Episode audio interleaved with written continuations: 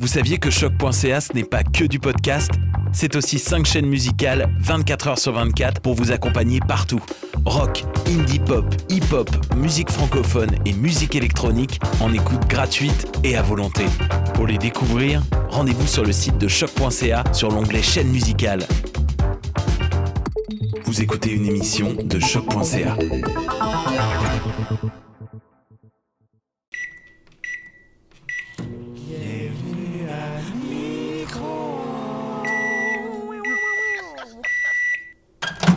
Hey, micro-ondes, toi chose, le podcast préféré de au moins quelqu'un au Québec, j'espère, dans lequel on se permet de prendre des vieilles nouvelles dont les médias traditionnels se sont désintéressés et de leur donner un nouveau souffle en regardant qu'est-ce qu'on peut dire maintenant qu'il n'y a plus personne qui en parle. Euh, c'est déjà notre deuxième saison. L'an passé, on a parlé de plein de sujets le fun. Vous pouvez aller revoir ça sur Internet. Le lien sera en bas de l'image. Et euh, ben, cette saison, on accueille des nouveaux chroniqueurs, chroniqueuses. On, on en reprend aussi les anciens parce qu'on n'a pas été capable de les remplacer. Marin Fortin Bouteau. Yes! notre sir! petite boule d'énergie de- Ah du podcast. ouais. Étudiant en. Pas de tes affaires. En ben, c'est- t'as, ra- t'as raison, il y a des limites. Il faut se mettre des Ouais. limites dans la vie. Jonathan Paquette, euh, toi aussi, tu nous reviens de l'an passé. Très heureux d'être de retour au sein de l'équipe, Jean-François. Très, très, très heureux. Très, très, très. Euh, c'est une répétition. ça. Est-ce que, j'ai la bonne figure de style, euh, Jonathan? J'aurais tendance à dire oui. Oui, parce que Jonathan, c'est. Bon, pour ceux qui. Pour ceux qui ne le savent pas, Jonathan étudie en, en littérature, lettres, littérature et, et, euh, phrases, je pense le nom exact du programme. Euh, Camille Sébastien, tu te joins à nous cette saison. Tu- Vous, vous vous joignez à nous euh, Ouais, cette saison-ci? J'aimerais ça qu'on se vous voit, en fait. Euh, Ben, ça tombe bien, j'adore vous voyez. Très contente de me joindre à vous, Jean-François. JF, je vous vois, JF. Euh, non, Jeff, non, euh, je Ah. réserve ça pour euh, C'est juste moi qui dis GF. personne. C'est vrai, Martin, euh, Marin, il dit euh, Ah, t'as vu, je t'ai appelé Martin. Ça, c'est la Ah. vengeance. Tu m'appelles Jeff, toi, tu vas être Martin euh, pour le restant de la saison. Camille, bienvenue dans l'équipe. Tu étudies, je pense, toi aussi. Oui, eh bien, en fait, euh, j'ai fini mon baccalauréat l'an dernier, Ah, ben, félicitations. puis depuis, euh, je suis déscolarisée pour euh, une durée limitée.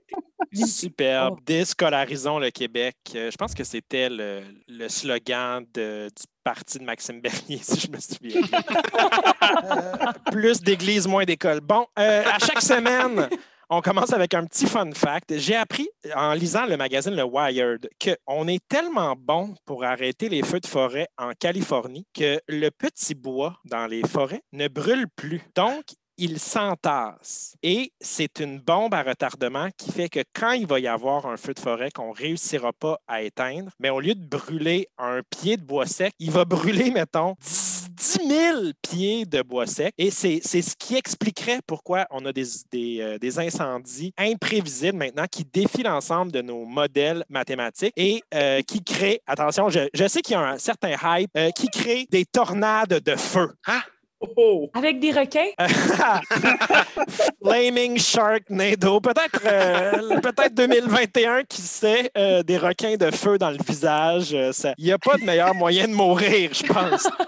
Tué par un requin de feu en plein milieu de la Californie. Bon, ben, euh, bienvenue tout le monde. On se lance tout de suite dans notre épisode de Micro-ondes. Culture pop, culture pop. La culture populaire, euh, peut-être la seule culture, on se plaît à le dire ici à Micro-ondes. Euh, tu, tu veux, euh, Monsieur Paquette, Monsieur Jonathan Paquette, nous réchauffer une culture pop qui a, qui a ébranlé euh, la madame moyenne. Oui, exactement. Euh, Jean-François, aujourd'hui, je voudrais parler de censure. Mais pour nous, mettre en contexte, pour nous mettre en contexte, tout d'abord, tout le monde est familier avec le bon vieux conte de Hansel et Gretel, non? Hein? Oui. Certes. oui, oui. La célèbre histoire, deux jeunes enfants abandonnés en forêt euh, par leurs parents trop pauvres pour les nourrir. Les deux enfants sont attirés par une maison faite de bonbons. Ils se retrouvent prisonniers d'une sorcière qui veut les faire euh, griller façon barbecue coréen.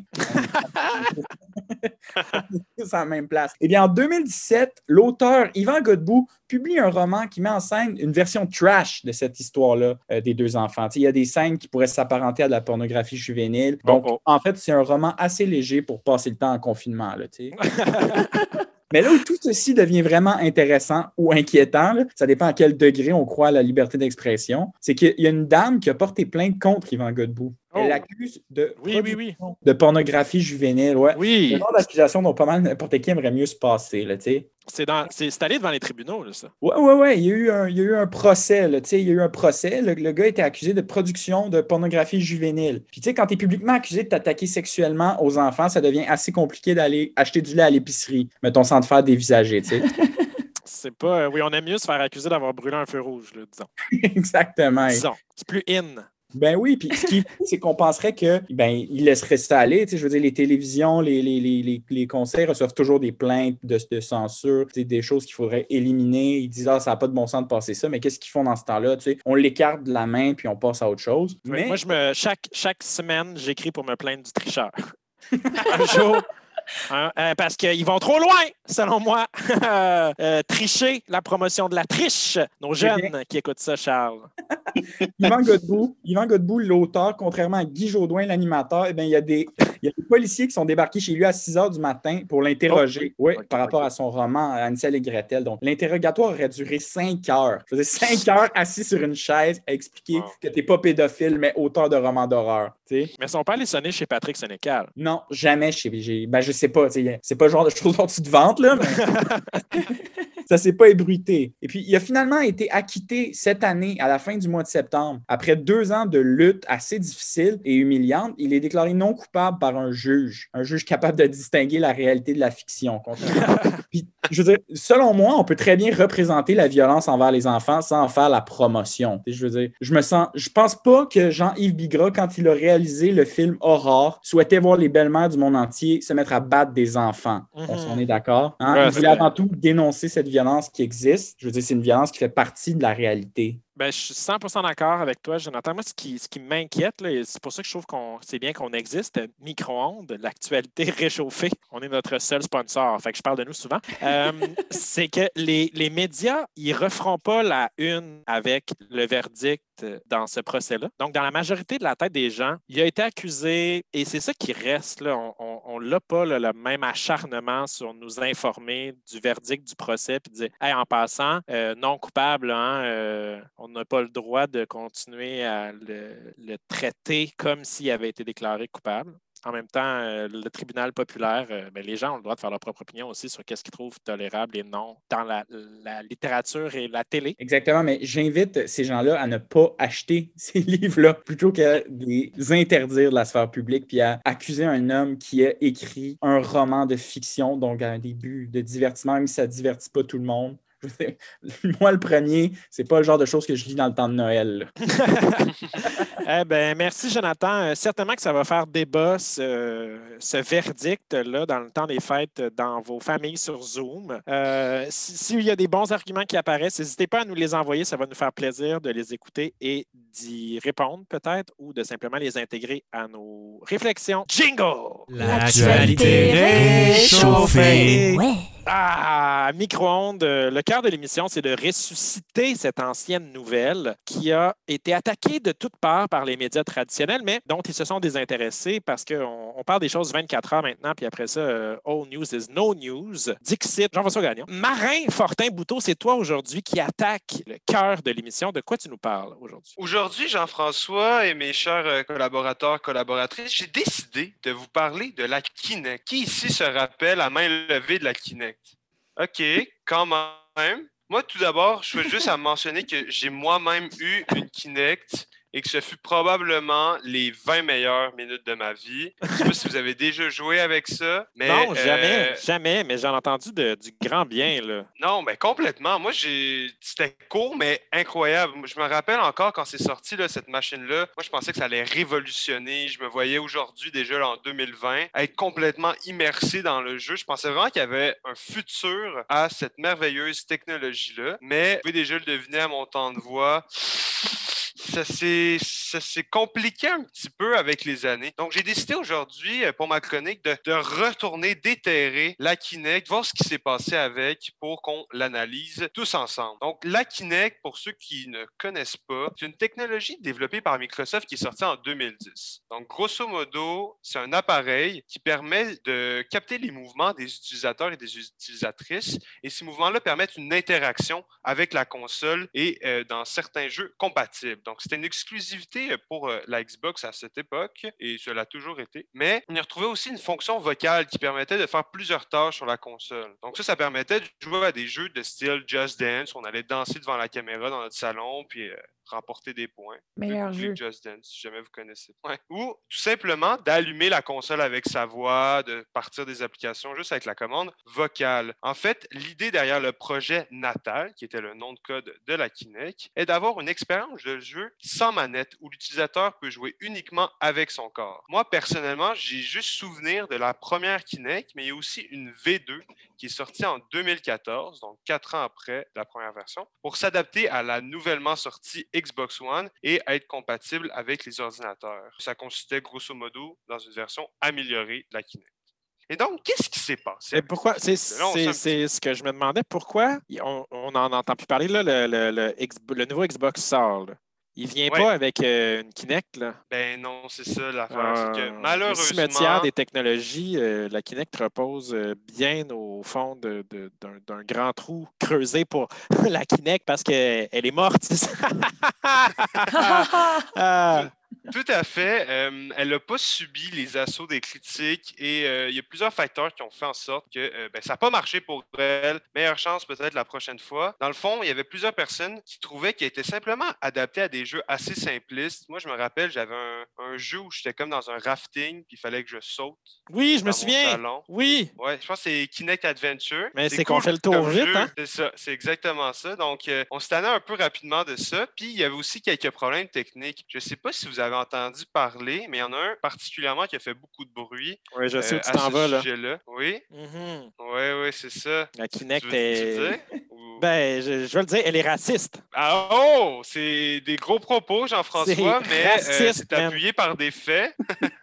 Euh, c'est exactement ça dont je vais te parler. Dans le fond, il y a des testeurs. Il y a des testeurs qui ont juste fait leur job, puis ils ont testé la Kinect et ils ont remarqué que euh, ben, les personnes qui avaient la peau foncée étaient moins facilement reconnaissables par la Kinect, tandis que les personnes à la peau claire, eux, pas vraiment de problème à ce niveau-là. Et donc, la Kinect défavorisait certaines personnes. Au final, il semblerait que c'était seulement un problème de luminosité. Bon, ça, c'est la version officielle. Je ne sais pas vraiment si la Kinect n'était pas une intelligence euh, dévastatrice qui voulait euh, reproduire euh, des comportements inadéquats. Mais tout ça nous amène finalement à sa destruction totale en 2017. Est-ce que ça l'a motivé, son arrêt de, fabrication? Peut-être. Mais euh, 2017, c'est l'année charnière pour la Kinect où Microsoft décide tout simplement d'arrêter la construction de ce produit-là. Si la première Kinect avait connu un incroyable succès, on parle de millions de ventes, euh, il semblerait que la nouvelle Xbox, la Xbox One, ait contribué à la chute de la Kinect. En effet, la Xbox One était vendue avec la nouvelle Kinect dans une espèce de dual package pour la Hmm. modique somme de 500 dollars. Mais après que Microsoft a finalement décidé de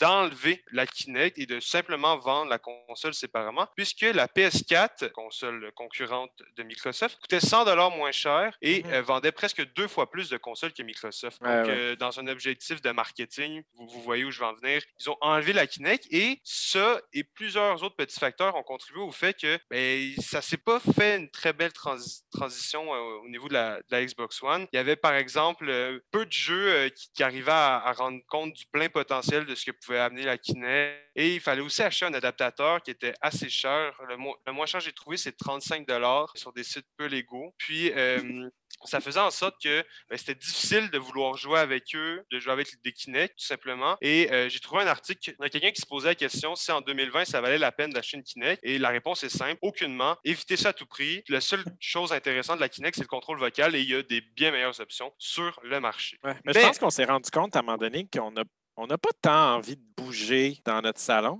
On a peut-être envie une fois à Noël quand on sort Dance Dance puis euh, Rock Band avec la famille, mais quand tu fais du, du casual euh, dimanche gaming, la manette, ça fait très, très, très bien le, le travail. Après, après une longue journée de travail, tu n'as pas envie de rebouger nécessairement. Ouais, surtout si dans la vie, Donc, tu es genre bougeur, Ouais, professionnel. Professionnel, oui, ou euh, mouvementiste.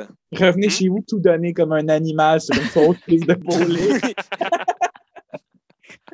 Surtout à 12 Oh, ans. mais- scolaire. Je pense dans le fond, c'était vraiment un, un but pour fatiguer les enfants puis pour qu'ils se couchent plus tôt. Peut-être ça, C'est- une des objectifs. Ben, je pense que ce qu'on peut retenir de, de ta- cette belle chronique, Marin, c'est que les, les joueurs et joueuses de jeux vidéo, le futur, ils n'en veulent pas. Ben, ils n'en veulent pas, mais en même temps, vous voyez, la Kinect, ça a quand même euh, été quelque chose que- qui était avant-gardiste pour son époque. On peut rapidement penser à la reconnaissance faciale qui était présente avec cette technologie-là qu'on retrouve maintenant pour déverrouiller nos téléphones intelligents. Il y avait aussi la reconnaissance vocale qui est sortie un an avant Siri et quatre ans avec Alex, avant Alexa. Pardon. Et euh, ça a même développé un petit bébé qui s'appelle Azure Connect qui est une Kinect, mais destinée pour les entreprises. Et ça, ça permet tout simplement de se répandre dans plusieurs domaines. Et ça, ça marche quand même assez bien. Donc, ça pour vous dire que si jamais ça vous intéresse, moi, j'ai encore la mienne à vendre. C'est quand même négociable. Merci, Marin. On se voit de l'autre côté du dernier jingle de l'émission. Les nouvelles du futur. Hey, les fins finaux qui nous connaissent savent qu'on se permet à micro-ondes, après avoir passé un épisode à vivre dans le passé, de terminer en tournant notre regard sur l'avenir, en faisant de nous des, des voyants et voyantes, en, en regardant ce qui va se passer dans les quotidiens, nos quotidiens préférés dans le futur. Aujourd'hui, c'est Camille Sébastien qui va se prêter au jeu. Euh, quelle nouvelle prévois-tu pour nous et dans quel, euh, dans quel- sur quel média est-ce qu'on va pouvoir la voir? Arriver? Et moi, en fait, je prévois que la bouche va maintenant être une partie intime. Et là, vous- Audacieux, Mais audacieux. Donc, bold. on se, dé- c'est ça, on se déplace tout le monde ensemble en octobre 2021. En première page du L, on voit Jay du Temple, c'est la deuxième année consécutive. Mhm. Mais cette fois-ci, tout a changé. Un masque Oh. au visage. Les modes changent vite, on le sait déjà. Depuis, en fait, c'est que François Legault, en janvier 2021, a imposé le masque dès la sortie du domicile. Alors, depuis, euh, le masque est devenu un accessoire de beauté indispensable. OK, ça a été récupéré par l'industrie de la mode. Exact. Mais il faut parce que le capitalisme ne dort jamais. Oui, il faut. Tu as raison. Il, il faut. Et là, dans le fond, la- euh, ce qui s'est passé, c'est que la pandémie a ralenti grâce au vaccin. Heureusement, on a pu Yes. voir nos amis un peu, mais le fait d'avoir caché notre bouche pendant six mois, ça, ça nous a habitués à une nouvelle réalité et ça l'a, en fait, érotisé la bouche. Mais C'est quoi ça, l'érotisation de la bouche? Ben, c'est qu'en fait, on préfère la cacher. Donc, c'est ce qui nous attend. Les règles du dating ont même changé en octobre 2021. Depuis, il n'est plus question de montrer sa bouche avant la deux ou la troisième date. La Oh, bouche, Sinon, en fait, t'es un, t'es un petit. euh, Ben, euh, un de val- L'église va cogner. Tac, tac, tac. Ben, c'est ça. Fait qu'on veut pas que l'église cogne à notre porte, fait qu'on porte notre masque. Hein? On... Oui, oui. Hey, Duplessis pourrait ressortir de sa tombe, là. En tout cas, on, on va voir. Euh, Mais- ça. non, moi, je niaise pas avec ça. Euh, la bouche est donc l'organe d'excitation par excellence, et ce, tant chez les hommes que chez les femmes. Ça, ça veut dire qu'on a atteint l'égalité en octobre 2021. Ah, Yeah! ben, bon. Euh, Ah, ben, ça, c'est fait. Check. voilà. Et euh, justement, depuis que la bouche est érotique, on s'inquiète plus des seins. Ça fait que les femmes peuvent se promener seins nus, plus de problèmes sur Instagram, plus de, de bannissement de compte. C'est même, en fait, c'est qu'on a réalisé que c'est beaucoup plus facile de déplacer la sexualisation à une autre partie du corps que de simplement l'enlever. Donc euh, Hmm. maintenant, pour nos nouvelles citations de masque, JF, t'es prêt? Oui, OK, oui, on fait ça maintenant, des, des, euh, des citations sur nos masques. Ça va être quoi, là? Parfait. Alors c'est free the titties et couvrez vos bouches. Yeah. Wow. Free the titties et couvrez vos bouches. C'est bilingue en plus. Je pense qu'on a peut-être euh, Sugar Sammy qui pourrait être de notre bord euh, euh, de ce côté-là. Ça dit titties, fait que ça va parler aux jeunes. Puis Bush, euh, donc aux fans de politique américaine des années 2000. Je m'ex- je m'excuse d'être allé là. Je m'excuse. Merci énormément, Camille et Sébastien. On verra. C'est bientôt quand même octobre 2021. On va voir si effectivement la bouche est rendue un organe sexuel à ce moment-là. Et ben, Jonathan, merci énormément pour euh, ta culture pop, Marin pour ta chronique, Camille euh, pour ta nouvelle future, euh, Charles à la technique. Euh, mon nom est Jean-François Gagnon. J'ai- On était tous très, très heureux et heureuses de vous voir en si grand nombre, euh, maman, à écouter notre podcast. On se revoit la semaine prochaine pour un autre épisode de Micro-ondes, l'actualité réchauffée. Réchauffé! Clique sur le prochain.